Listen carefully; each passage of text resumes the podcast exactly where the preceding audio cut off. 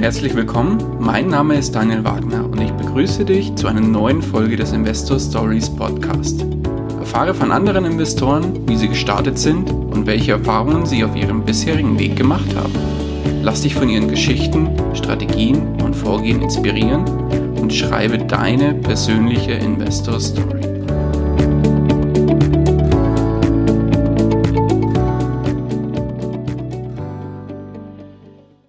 Wunderschönen guten Tag zu einer neuen Podcast-Folge des Investor Story Podcast. Heute zu Gast bei mir Margarete Honisch. Herzlich willkommen. Hallo Daniel, danke für die Einladung. Sehr gerne. Eine Premiere heute bei mir im Podcast. Du bist die erste weibliche Interviewpartnerin. Freut mich natürlich umso mehr, dass es geklappt hat. Ja, es freut mich auch. Wird auch Zeit, dass auch mal eine Frau vertreten ist. Definitiv, definitiv. ähm, würdest du dich unseren Hörern kurz vorstellen, bitte? Mhm.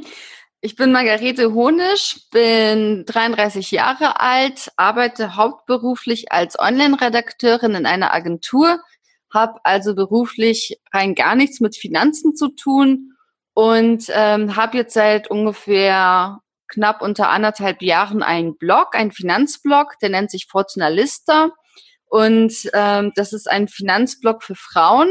Da geht es insbesondere darum, Frauen zu motivieren, ähm, Geld zu sparen und auch zu zeigen, wie man Geld anlegen kann. Also es fängt bei den Basics sozusagen an, dass man sagt, ähm, okay, warum müssen Frauen überhaupt ähm, Geld sparen? Warum ist es äh, gerade für, für uns Frauen relevant? Ähm, wie sind da die, die Rahmenbedingungen, jetzt was Rente betrifft und so weiter? Ähm, und dann aber auch zu zeigen, wie man das auch machen kann, ohne großen Aufwand ähm, ja, aufzubringen. Schön.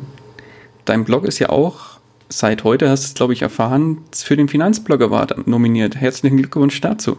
Dankeschön, genau.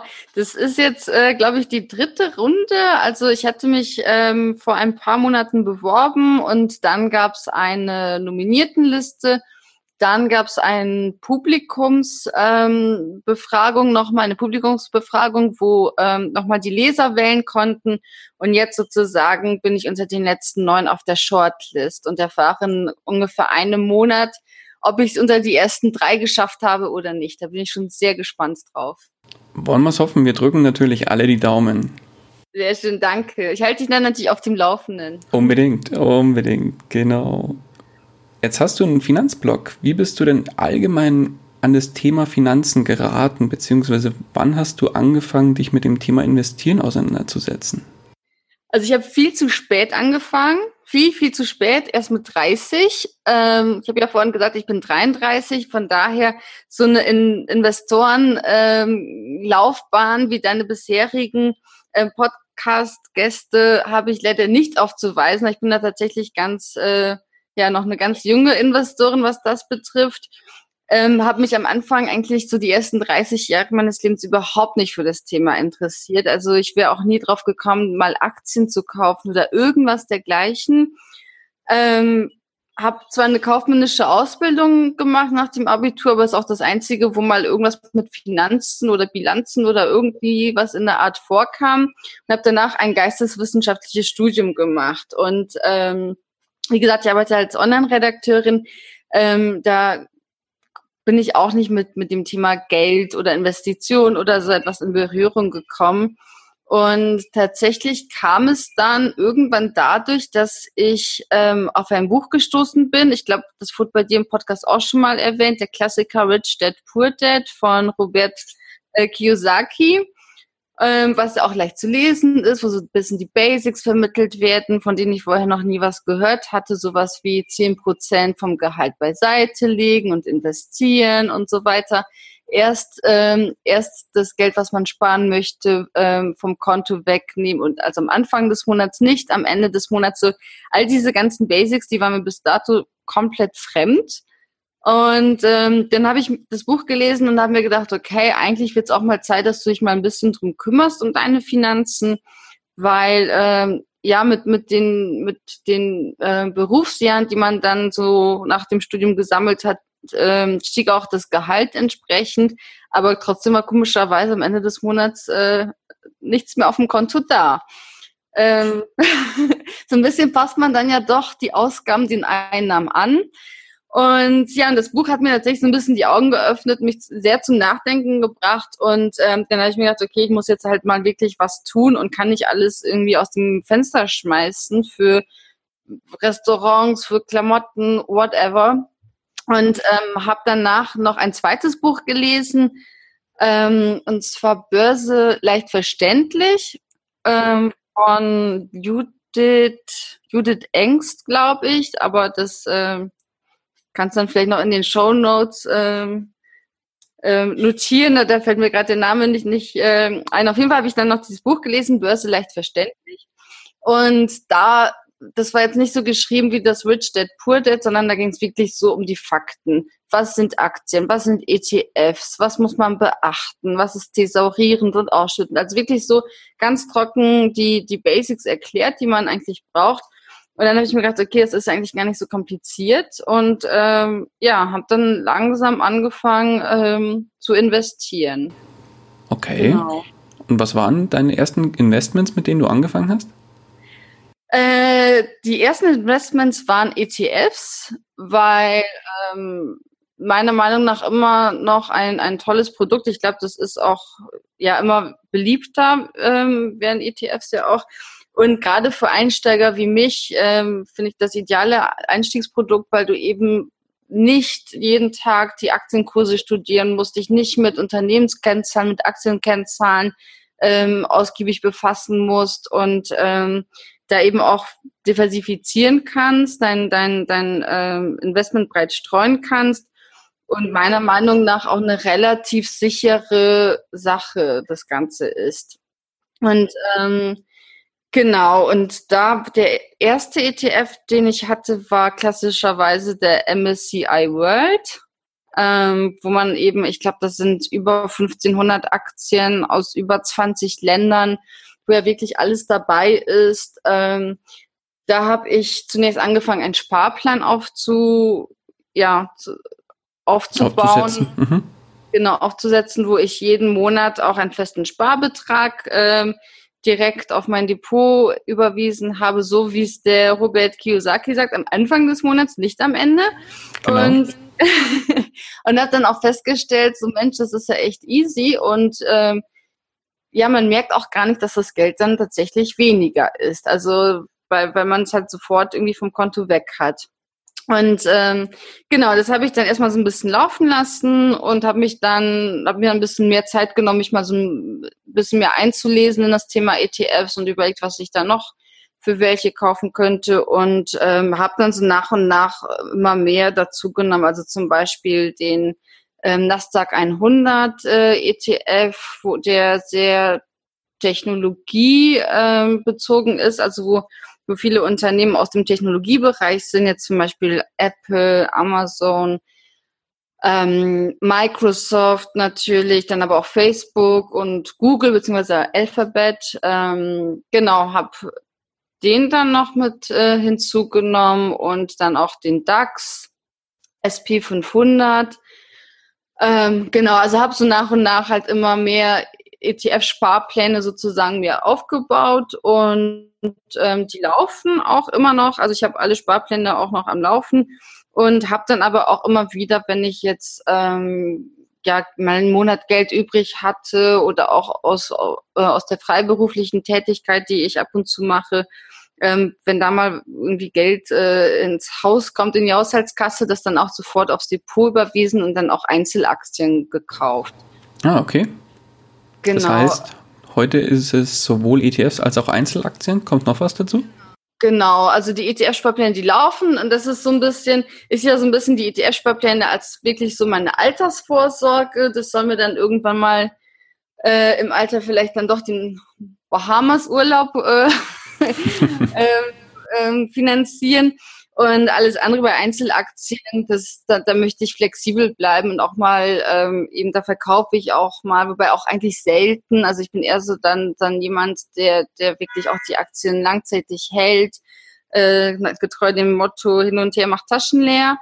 Ähm, genau, und da Ja, also da, da schaue ich eigentlich immer, wenn mir ein Unternehmen, sage ich mal, jetzt über den Weg läuft, wenn ich in einer Zeitung oder im Fernsehen oder irgendwo mir ein Unternehmen begegnet, wo ich mir denke, ah, das finde ich spannend, was die machen, das kann ich irgendwie verstehen und unterstützen, dann äh, investiere ich darin. Und das sind auch keine klassischen Dividendenausschütter zum Beispiel, jetzt auch nicht die klassischen ähm, äh, Unternehmen, die jetzt vielleicht im DAX sind oder die jetzt auch seit Jahren etabliert sind, sondern da setze ich auch eher auf so ein bisschen so Newcomer oder halt so, wo ich auch einfach Interesse dran habe, äh, wie sich das Unternehmen auch entwickelt, wie sich halt vielleicht auch die Gesellschaft entwickelt. Also es sind viele auch so ähm, technologische Unternehmen zum Beispiel oder auch ähm, BYD, die ähm, den, der chinesische Autohersteller, der auf Elektromobilität setzt und auch auf Batterien.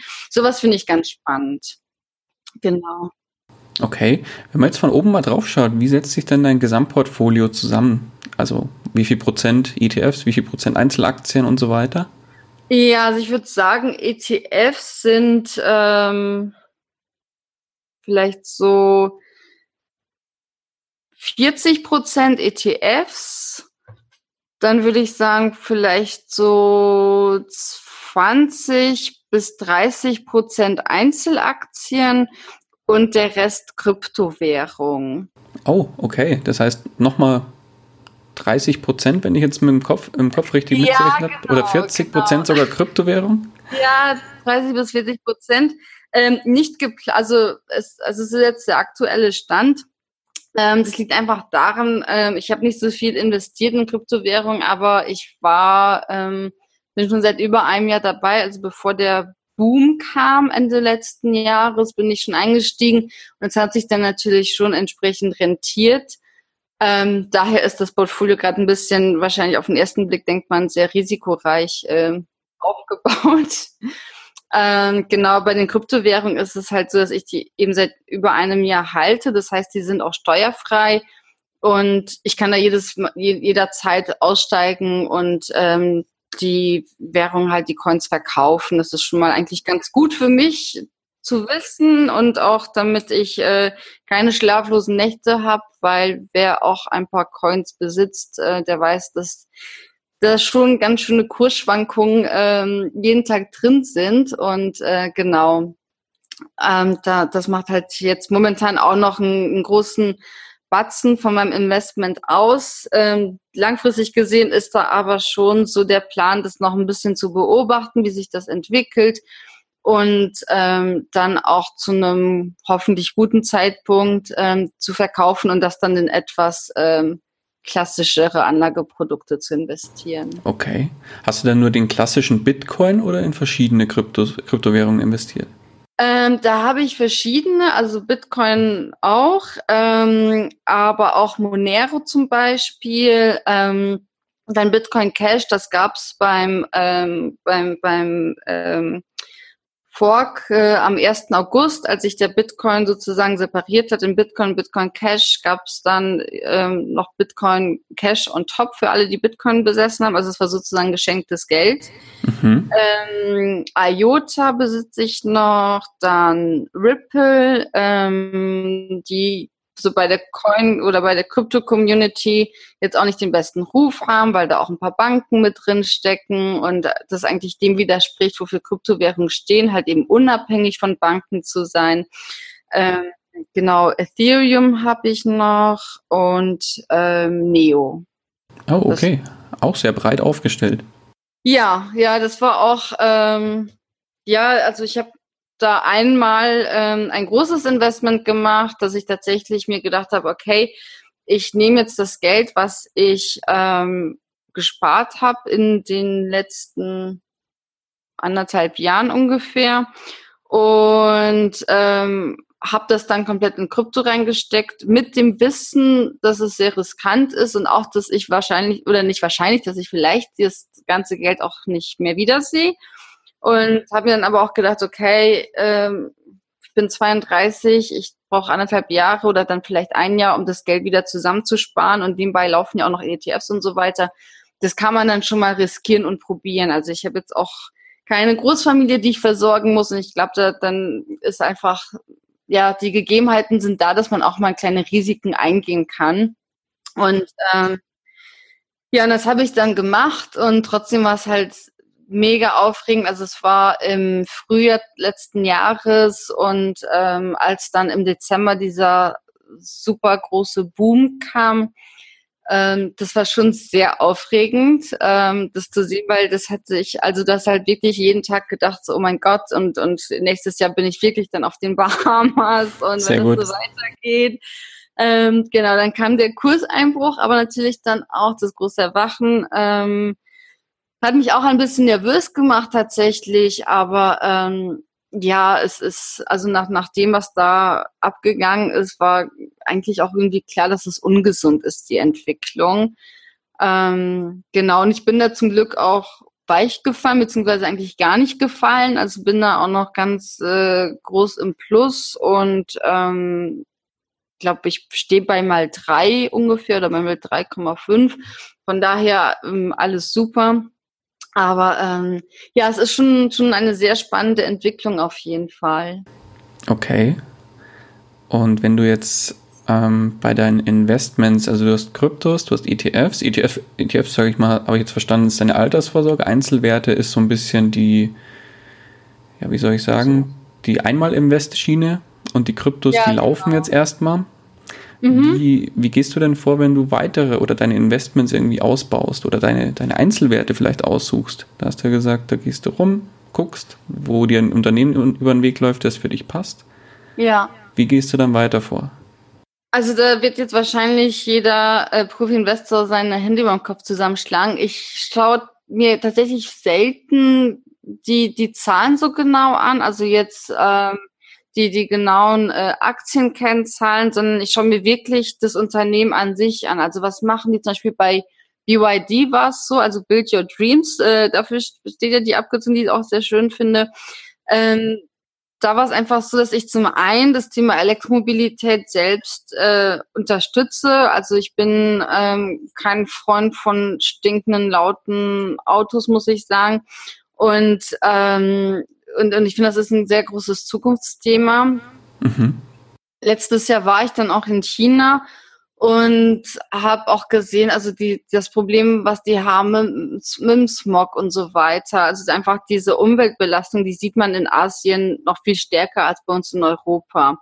Und hinzu kommt dann eben auch noch, dass die, da, dass der chinesische Markt oder das Land gerade wirklich in einem großen Aufschwung steckt. Also die, die Mittelschicht wird auch immer größer und die Menschen können sich immer mehr leisten und ähm, ja, können sich mittlerweile auch eben ein Auto leisten. Und deswegen, das waren so, so ein bisschen so die ganzen ähm, so gesellschaftliche Veränderungen, aber eben auch das, wofür das Unternehmen steht, was mich dann überzeugt hat, die Aktie zu kaufen. Mhm. Macht Sinn.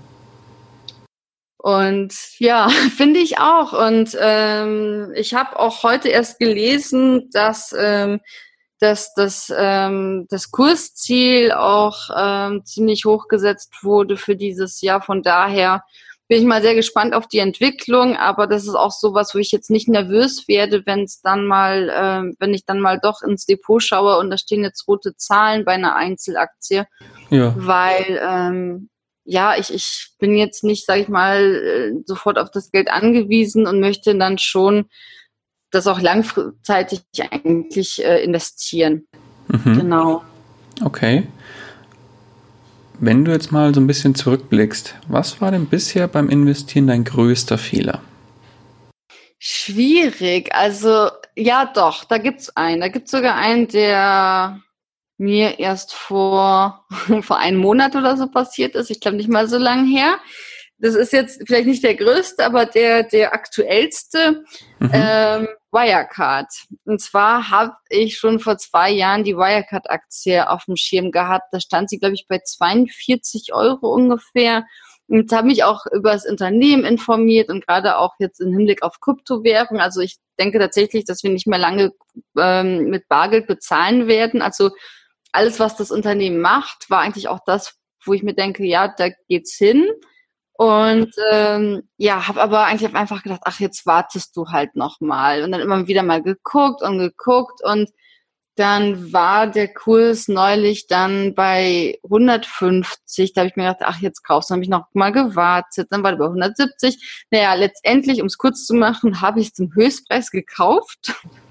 Und ähm, mittlerweile, also bei, ich glaube, 200 Euro, nicht ganz. Mittlerweile, ich glaube, heute steht bei 175 die Aktie. Also das heißt, äh, da auch mal jetzt ganz schnell äh, mein, mein Vermögen verkleinert.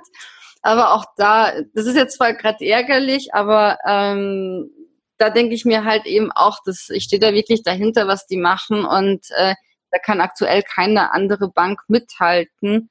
Ähm, die kooperieren ja auch mit Alipay, also auch all diese Sachen, wo die Banken jetzt erst drauf kommen, dass es ja vielleicht irgendwie äh, interessant wäre, machen die halt schon seit Jahren. Und deswegen ist gerade ein bisschen ärgerlich, dass ich nicht die Geduld hatte, noch ein bisschen zu warten, sondern als es dann überall hieß, ja Wirecard und steigt jetzt in DAX auf und so weiter, dass ich mir gleich gedacht habe, oh mein Gott, ich muss sofort diese Aktie kaufen, sonst wird die noch teurer.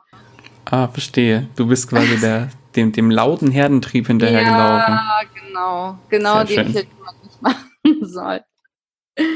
Ja, aber wie gesagt, ich bin da noch guter Dinge. Ähm, ich stehe hinter dem Unternehmen und dem, was die machen. Und äh, es ist jetzt ein bisschen blöd gelaufen, aber ich bin mir sicher, dass die Aktie noch weiter steigt. Nichtsdestotrotz. Bin ich voll bei dir. Ich habe es ja auch. Ich hatte das Glück, dass ah, ich ja. damals bei den 42 Euro ungefähr ah. die Idee hatte, ach, da könntest du doch mal investieren. und ah, ich habe es ja heute noch und bin ganz glücklich bisher. ja, das glaube ich. Kommen wir weg zu den, zu den Fehlern. Gehen wir hin zu den Positiven. Was war denn ja. dein größter Erfolg bisher? Tatsächlich Bitcoin. Okay. Ähm, den habe ich halt relativ früh gekauft. Ähm, ich weiß jetzt gar nicht wann genau, aber es war irgendwann im Frühjahr, zwischen mhm. Frühling, Sommer, so ungefähr die Zeit. Und ja, ähm, da habe ich, glaube ich, 500 Prozent, nee, nicht ganz. Muss ich mal kurz überlegen, ich glaube 300 Prozent äh, Performance ungefähr. Äh, also mal drei, um es mal einfacher zu sagen. Ähm, ja, das war, denke ich, schon so bis jetzt der größte ähm, Erfolg. Natürlich hätte man da auch sagen können, okay, hätte ich es jetzt im Dezember verkauft, als der bei 10.000 Euro stand, wäre es äh, noch besser gewesen. Allerdings wollte ich damals nicht verkaufen, weil ähm, weil das dann eben Devisenhandel ist, der mit dem eigenen Steuersatz ver, versteuert wird. Mhm. Und deswegen habe ich mir gedacht, nee, dann mache ich das, äh, wie man im, in der Krypto-Community sagt, äh, ich hodel, also halte den, den, den Coin und warte, warte ab, bis er steuerfrei wird. Okay. Und genau, das habe ich letztendlich gemacht, weil es ist eigentlich auch keine schlechte Entscheidung. Also, weil jetzt ist er steuerfrei und ähm, genau.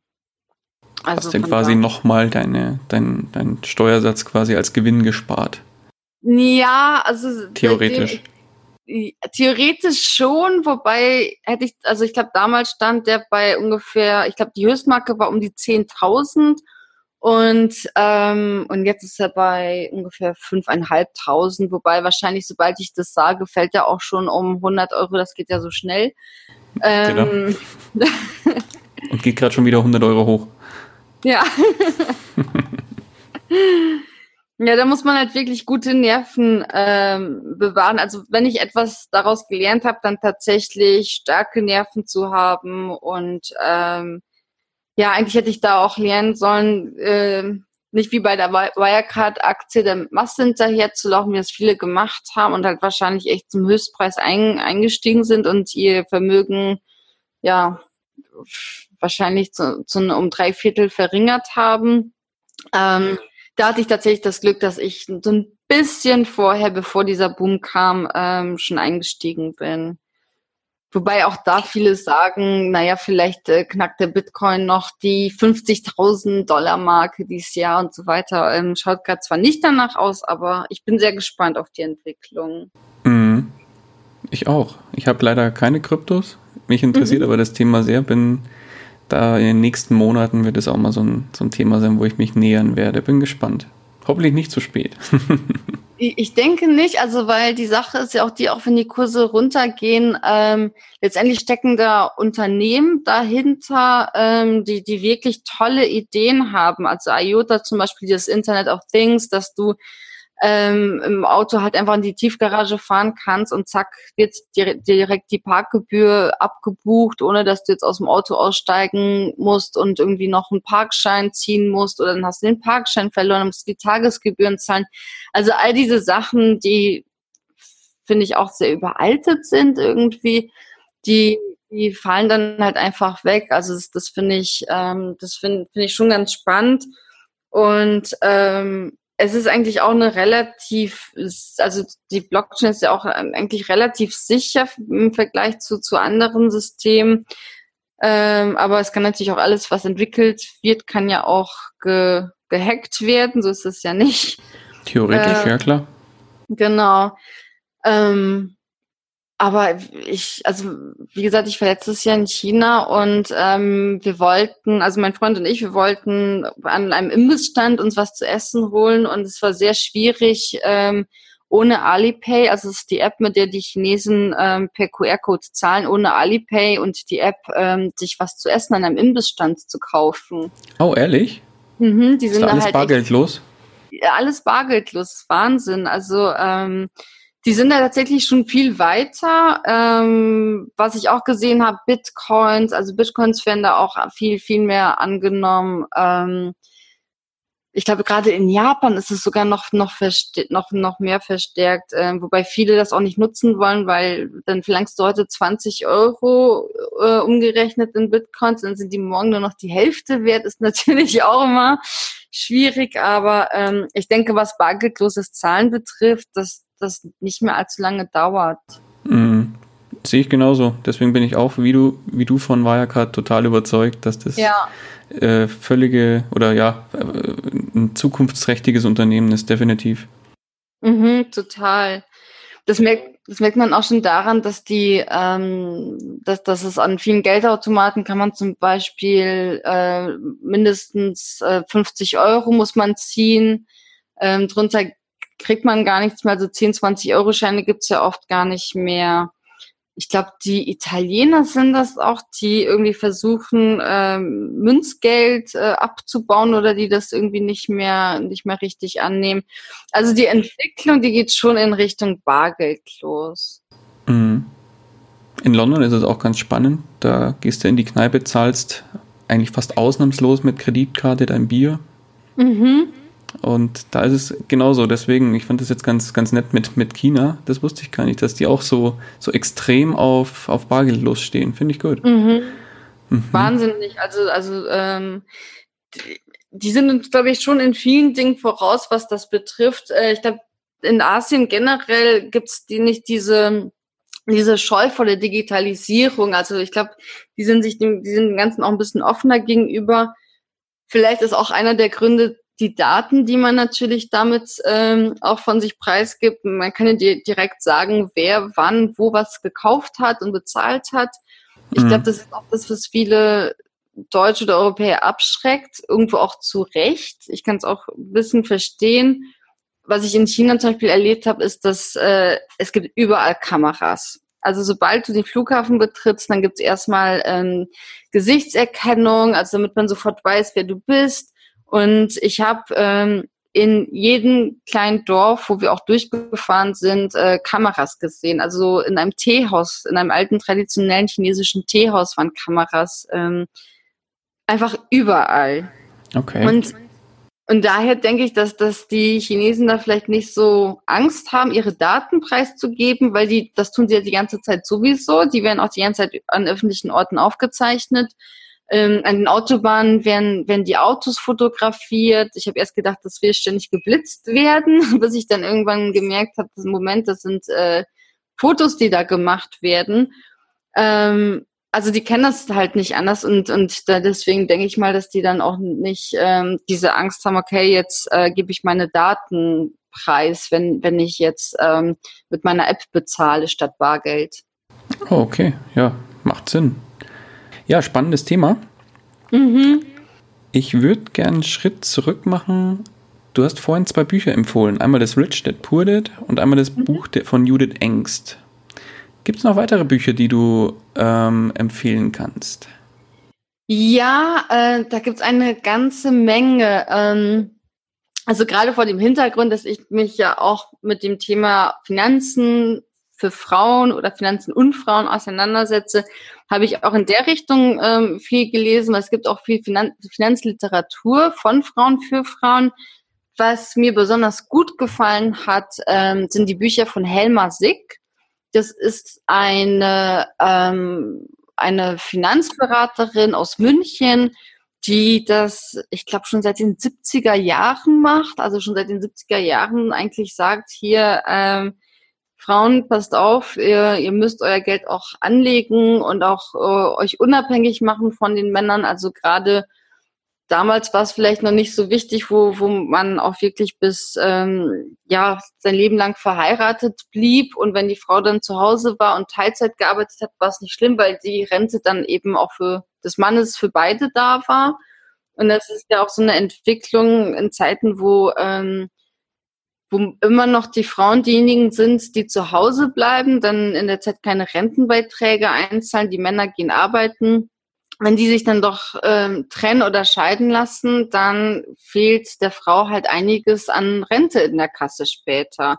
Und dann kann man auch nicht mehr hingehen zum Ex-Freund oder Ex-Mann und sagen, du, ich habe damals vor 20 Jahren die Kinder großgezogen, äh, ich habe jetzt so wenig Rente, wenn vielleicht dann der, der Ex-Partner schon längst eine neue Familie hat oder so. Und ähm, da hat die Helma Sick auch schon sehr früh darauf aufmerksam gemacht und ganz tolle Bücher geschrieben, wie ähm, eins hat den Titel Ein Mann ist keine Altersvorsorge. Ja, sehr gut. Und das Buch, das, das zeigt auch wirklich auf, ähm, zum einen, wie wichtig es ist, dass man sich wirklich selbstständig drum kümmert, dass man sein eigenes Konto hat, dass man eben auch unabhängig ist. Und zum anderen erklärt sie auch wirklich so Schritt für Schritt, wie man da am besten vorgeht. Also auch, äh, was für Versicherung man auch braucht. Ähm, und dann eben auch den Einstieg in Aktien, ETFs, Riester-Rente, Rürup-Rente, das alles da. Also ich glaube, das ist ein guter, kompakter Überblick, um mal ähm, sich als Frau zu informieren. Und ähm, was sie auch ganz, ganz schön macht äh, in dem Buch oder in all ihren Büchern, durch ihre jahrzehntelange Erfahrung als Finanzberaterin hat sie halt auch viele verschiedene Frauen in unterschiedlichen Situationen kennengelernt und ganz unterschiedlichen Altersklassen, wo sie auch viele Fallbeispiele auch immer aufzeigt. Und ähm, ich finde, daran lernt man auch am besten.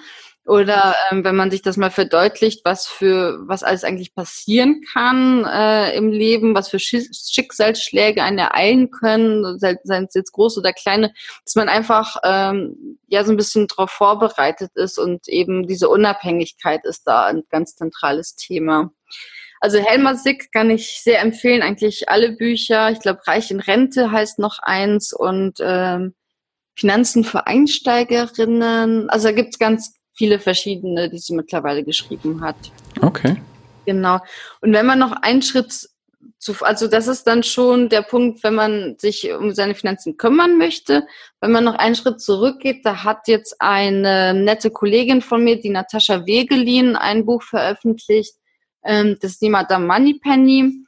Und sie hat ein Buch für, für Frauen ähm, geschrieben. Ähm, da da geht es eigentlich darum, das ist auch ganz nett gemacht. Ähm, das ist so in, in, ja, in Romanform eher, ähm, dass sie auch in, im Dialog mit ihren Schwestern und, und ihrer Mutter fiktiv, fiktiv einfach mal erzählt, ähm, warum das Thema Finanzen für Frauen wichtig ist. Also da geht es eher noch darum, ähm, sich dann ein bisschen bewusst zu machen, dass man sich mit seinen Finanzen auseinandersetzen muss. Und das ist, finde ich, ein leichter, aber sehr guter Einstieg in das Thema. Also wenn man sich denkt, okay, eigentlich habe ich gar keine Lust, mich drum zu kümmern und eigentlich weiß ich gar nicht so richtig, warum ich das brauche und ob ich das brauche, dann finde ich, ist es ein ganz schöner, motivierender Einstieg eigentlich. Mhm, okay. Genau. Ähm, ja, sonst habe ich auch viele Klassiker gelesen, die ich gut fand. Ähm, angefangen von ähm, Der reichste Mann von Babylon. Das finde ich sehr schön. Ähm, eben die Geschichte, die da erzählt wird, wie, wie ein, ein armer Mann in Babylon zum reichsten Mann in Babylon geht und halt sagt, okay, bist du zu Reichtum gekommen und bring mir das doch bei. Und auch da geht es um die Basics, also zehn Prozent des Einkommens äh, sparen, dann anlegen. Ähm, genau, das finde ich, äh, ist eigentlich auch, wenn man so Geschichten und, und Märchen mag, dann ist es eigentlich auch ein schöner Einstieg.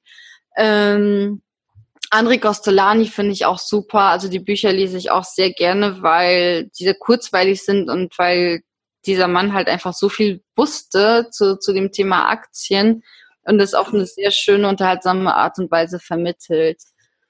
Genau. Ähm, ja, was gibt's da noch? Ein Buch, was ich persönlich auch noch sehr gut fand, ähm, da geht's auch um Kryptowährungen. Das ist von Julian Hosp. Ähm, das nennt sich, glaube ich, sogar Kryptowährung. Und ähm, das ist auch ein super Einstieg in das Thema, weil er wirklich sehr leicht verständlich erklärt, was sind, ähm, was ist die Blockchain, wie funktioniert die Blockchain, was sind Bitcoins, wie sind die entstanden, warum sind die entstanden, also eben auch, dass das im Zuge der Finanzkrise passiert ist, wo man dann gemerkt hat, okay, wir können unser gesamtes Geld und unsere, unseren, ja, unsere Zukunft nicht in die Hände von Bankern legen, sage ich jetzt mal übertrieben. Und dass man eben nach der Finanzkrise sich halt eben der Satoshi, der es äh, wohl erfunden hat, gedacht hat, okay, man muss es dezentral machen, nicht nur, dass es, äh, dass die Finanzen, das Geld in einer Hand liegen, das Finanzsystem, sondern dass jeder eigentlich Teil davon ist. Und ähm, das erklärt er eigentlich auch ganz gut in dem Buch. Und ähm, es ist ein, ein sehr einfacher Einstieg und geht dann aber auch ganz gut in die Tiefe, finde ich. Also ich finde, wenn man sich dem Thema nähern möchte, dann, ähm, dann reicht das eigentlich vollkommen aus, um, um, um Überblick zu bekommen. Und dann muss man sich natürlich noch mit den einzelnen Coins dann, wenn es konkreter wird, auseinandersetzen, wofür die stehen, wofür die Unternehmen stehen. Aber ich denke, Kryptowährung von Julian Hosp ist schon mal ein super Einstieg zu dem Thema. Oh, sehr gut. Haben wir hier eine ganze, ganze Bibliothek schon von dir genannt. Ja. Liest du dann auch sehr viel? Ja, äh, also ich lese, also gerade zu dem Thema echt äh, gerne Bücher, weil mich das auch immer wieder auch motiviert, dran zu bleiben tatsächlich. Also ich finde es auch immer total spannend. Ähm, ich, also es ist auch immer so, du, das, das ist so ein breites Thema. Ähm, und es gibt immer was, was man dazu lernt oder auch Sachen, die man vielleicht auch vergisst oder die, ja, es ist, ähm, da gibt's auch so viele Autoren, die ja auch das Thema Finanzen aus so unterschiedlichen Gesichtspunkten angehen. Eben ob es jetzt Diana Sick ist, die dann eher so sich auf Frauen bezieht oder wo es dann eben um, um neuere Technologien gibt. Also auch die Bitcoin-Bibel kann ich auch empfehlen. Ähm, Finde ich, ähm, ja, man lernt immer was dazu und äh, da gibt's echt viele schöne Bücher auf dem Markt. Eins steht in meinem Bücherregal noch, das habe ich noch nicht gelesen. Ähm, und zwar ist es Killmister Bitcoin, ein äh, Bitcoin-Krimi. Ach, okay. Sehr ja, gut. da bin ich auch schon sehr gespannt drauf. Ähm, und zwar geht es darum, dass eben ähm, ein Mann hört, wie, wie der Auftrag gegeben wird, dass der Mr. Bitcoin, also der Satoshi, ähm, umgebracht werden soll und macht sich dann auf den Weg, um mal herauszufinden, was ist denn das überhaupt, worum geht's und ähm, wer ist dieser Satoshi und was, was will man eigentlich von ihm? Und ich glaube, ich habe es noch nicht gelesen, aber das klingt schon sehr vielversprechend, finde ich auch. Definitiv. Klingt spannend. Sehr gut. Pass auf. Kommen wir zu einem anderen Thema. Mhm. Jetzt hast du ja von dir gesagt, du bist vor ungefähr drei Jahren hast du so richtig angefangen mit dem Thema, dich mit Finanzen auseinanderzusetzen, mit dem Thema mhm. Investieren gestartet. Stell dir mal vor, du müsstest wieder zurück auf Los und müsstest mhm. wieder finanziell von vorne beginnen. Du mhm. bist theoretisch morgen ein anderer Mensch, ein, ein, ein, ein ich sage jetzt mal Berufseinsteiger mit einem Angestelltenjob, mhm. verdienst ungefähr 1500 Euro netto und hast ein Tagesgeldkonto wo ungefähr 10.000 Euro liegen. Mhm. Das heißt, du kein Netzwerk, kennst keine anderen Leute, hast aber dein heutiges Wissen. Wie würdest du wieder von vorne beginnen finanziell? Mm, Also 1500 Euro muss ich sagen, da kommt es auch immer drauf an, wo man lebt. Also ich bin ja jetzt in München stationiert sozusagen, lebe jetzt seit äh, sechs Jahren hier, habe davor vier Jahre in Leipzig gewohnt und studiert. Mhm. Und ähm, also 1500 Euro in Leipzig, das wäre super. Also da wüsste ich auf jeden Fall auch was mit dem Nettogehalt anzufangen. 1500 Euro in München, ähm, ja, das wird wahrscheinlich schwierig werden. Aber fangen wir mal an mit den, mit den 10.000 Euro, die auf dem äh, Tagesgeldkonto liegen. Man sagt ja, man sollte so das zwei- bis dreifache seines Nettogehalts auf der hohen Kante liegen haben, so als Notfallreserve. Das würde ich in dem Fall auch machen. Also jetzt tatsächlich wäre ich jetzt in Leipzig mit dem Gehalt, dann würde ich sagen, gut, das Zweifache reicht mit 3000 Euro, kommt man in Leipzig sehr weit. Ähm, Wäre ich jetzt in München, dann würde ich dann vielleicht doch auf das Dreifache gehen, die viereinhalbtausend bis sogar 5000 Euro dann vielleicht dann doch auf der hohen Kante liegen haben, damit ich ähm, ja für den Notfall halt einfach gewappnet bin. Und ähm, den Rest würde ich auf jeden Fall runternehmen vom Tagesgeldkonto, weil das ist eben kein Ort, wo man ähm, sein Geld oder sein Vermögen parken sollte. Ähm, wird ja auch oft noch als Geldanlage äh, bezeichnet. Das ist für mich eher eine Geldvernichtungsanlage. Wenn man sich mal so die Zinsen anschaut und, und die Inflation, dann ähm, ja, sollte man das eigentlich möglichst rasch vom, vom Tagesgeldkonto wegbewegen. Mhm. Was ich dann noch von, mit den restlichen 5000 Euro machen würde, ist tatsächlich, dass ich da als Anfänger, ähm, auch wie ich das gemacht habe, äh, wieder den MSCI World äh, mir vornehmen würde und da vielleicht so 2000 Euro investieren, dass ich weiß, okay, das ist so in einem sicheren Hafen irgendwie geparkt. Ähm, dann würde ich tatsächlich noch mal so 1500 Euro nehmen und ähm, in, in an einen anderen ETF streuen, ein etwas wie den Nasdaq 100 oder auch ähm, den MDAX oder TechDAX, also ähm, wo, wo eben auch Unternehmen sind, die wirklich auch wachsen und ähm, ja, wo, wo einfach die Performance auch besser ist als auf den DAX, wo jetzt so sage ich mal so die alteingesessenen größten Unternehmen sind ist beim ähm, TechDAX und MDAX einfach eine viel stärkere Performance und auch meiner Meinung nach interessantere Unternehmen tatsächlich. Ähm, also wie du siehst, ich würde ja auch wieder auf die ETFs vertrauen. Mhm. Ähm, und dann würde ich, ähm, dann das wären noch 1500. Ich muss hier gerade mir das kurz so mitschreiben, damit ich das vor Augen habe. ähm, ja, dann hätte ich noch 1500. Ich glaube, da würde ich tatsächlich ähm, 500 Euro in, ähm, in, in Kryptowährung auch wieder investieren. Ist zwar wenig, aber ähm, da würde ich vielleicht auch auf die kleineren Coins setzen und das ein bisschen verteilen auf die, die bei ein paar Euro oder bei paar stehen wo einfach ähm, vielleicht auch noch eine große Entwicklung, auf eine große Entwicklung bei dem einen oder anderen zu hoffen ist. Und die restlichen 1000 Euro ähm, würde ich in P2P-Kredite setzen, was mich jetzt selbst noch gar nicht so, ähm, womit ich mich noch gar nicht so auseinandergesetzt habe. Ähm, was ich aber auch ganz interessant finde und einfach mal, um da mal was, was Neues auszuprobieren, würde ich dann 1000 Euro noch da rein investieren. Und von den 1500 Euro würde ich dann noch schauen, wie, wie, gesagt, je nach, wenn ich in München lebe, dann sind die 1500 Euro wahrscheinlich schon so, ja, am Wochenende oder zum Ende des Monats gibt's dann äh, Toastbrot mit Käse. In Leipzig, in Leipzig wäre das wahrscheinlich schon so, dass man sagen kann, okay, man kann davon jetzt vielleicht noch 20 Prozent, also 300 Euro nehmen und, ähm, und die in einen Sparplan investieren. Mhm weil einfach die Lebenshaltungskosten ganz, äh, ganz andere Dimensionen haben, als in München viel niedriger sind. Aber genau, ich würde wieder auf ETF setzen, bisschen Krypto, dann mal was Neues ausprobieren und dann auf jeden Fall auch wieder einen Sparplan aufbauen, um es mal so kurz zusammenzufassen. Sehr gut, also eigentlich die Richtung, die du jetzt auch schon einschlägst. Ja, Sehr ja. Schön. Okay. Wenn jemand mit dem Investieren starten will, welchen kurzen und knackigen Rat würdest du demjenigen auf, mit auf den Weg geben? sofort anfangen. Sehr gut. also wirklich sofort anfangen, gerade ähm, also falls auch jemand zuhört, der, der Anfang 20 ist und studiert und sich denkt, ja, aber ich habe jetzt nicht so viel Geld und es lohnt sich alles gar nicht.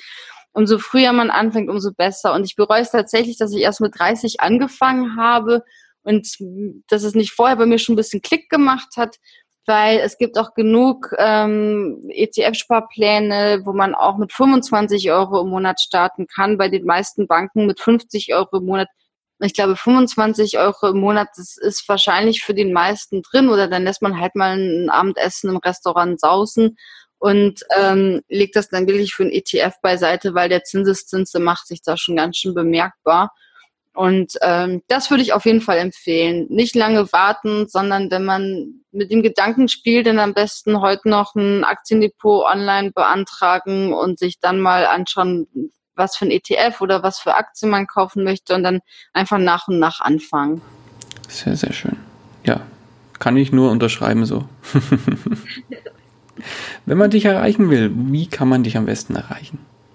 Am besten ähm, über meinen Blog fortunalista.de, mhm. geschrieben mit F. Und ansonsten bin ich auch auf Instagram, auf Facebook, auf Twitter seit neuestem und ähm, wer möchte, kann mich auch unter Margarete Honisch auf LinkedIn.com finden. Okay, verlinken wir gerne in den Shownotes entsprechend. Super. Alles klar. Dann sind wir auch schon am Ende unseres Interviews. Die letzten Worte, die gehören dir. Ähm, ja, danke äh, für das tolle Gespräch. Es war sehr interessant. Ähm, ich freue mich, dass ich hier sozusagen als erste Frau ähm, ja, mit dir, mich mit dir unterhalten durfte und ich hoffe, dass da noch viele weitere Folgen werden. Ähm, genau, es war ein schönes Gespräch und ähm, ja, ich freue mich schon aufs nächste Mal, wenn es dann ja. klappt. Alles klar, dann danke ich dir. Mach's gut. Ciao. Du auch. Ciao. Das war's auch schon wieder mit dieser Podcast-Folge. Ich danke dir ganz herzlich fürs Zuhören. Nimmst auch du deine Finanzen in die eigenen Hände und legst dein Geld selbstständig an? Dann freue ich mich darauf, von dir zu hören. Geh hierfür einfach auf investor-stories.de und schreibe mir eine Nachricht. Vielleicht spreche ich dann ja schon bald mit dir über deine persönliche Investor Story. Ich freue mich, wenn du auch beim nächsten Mal wieder mit dabei bist. In dem Sinne, habe die Ehre, dein Daniel.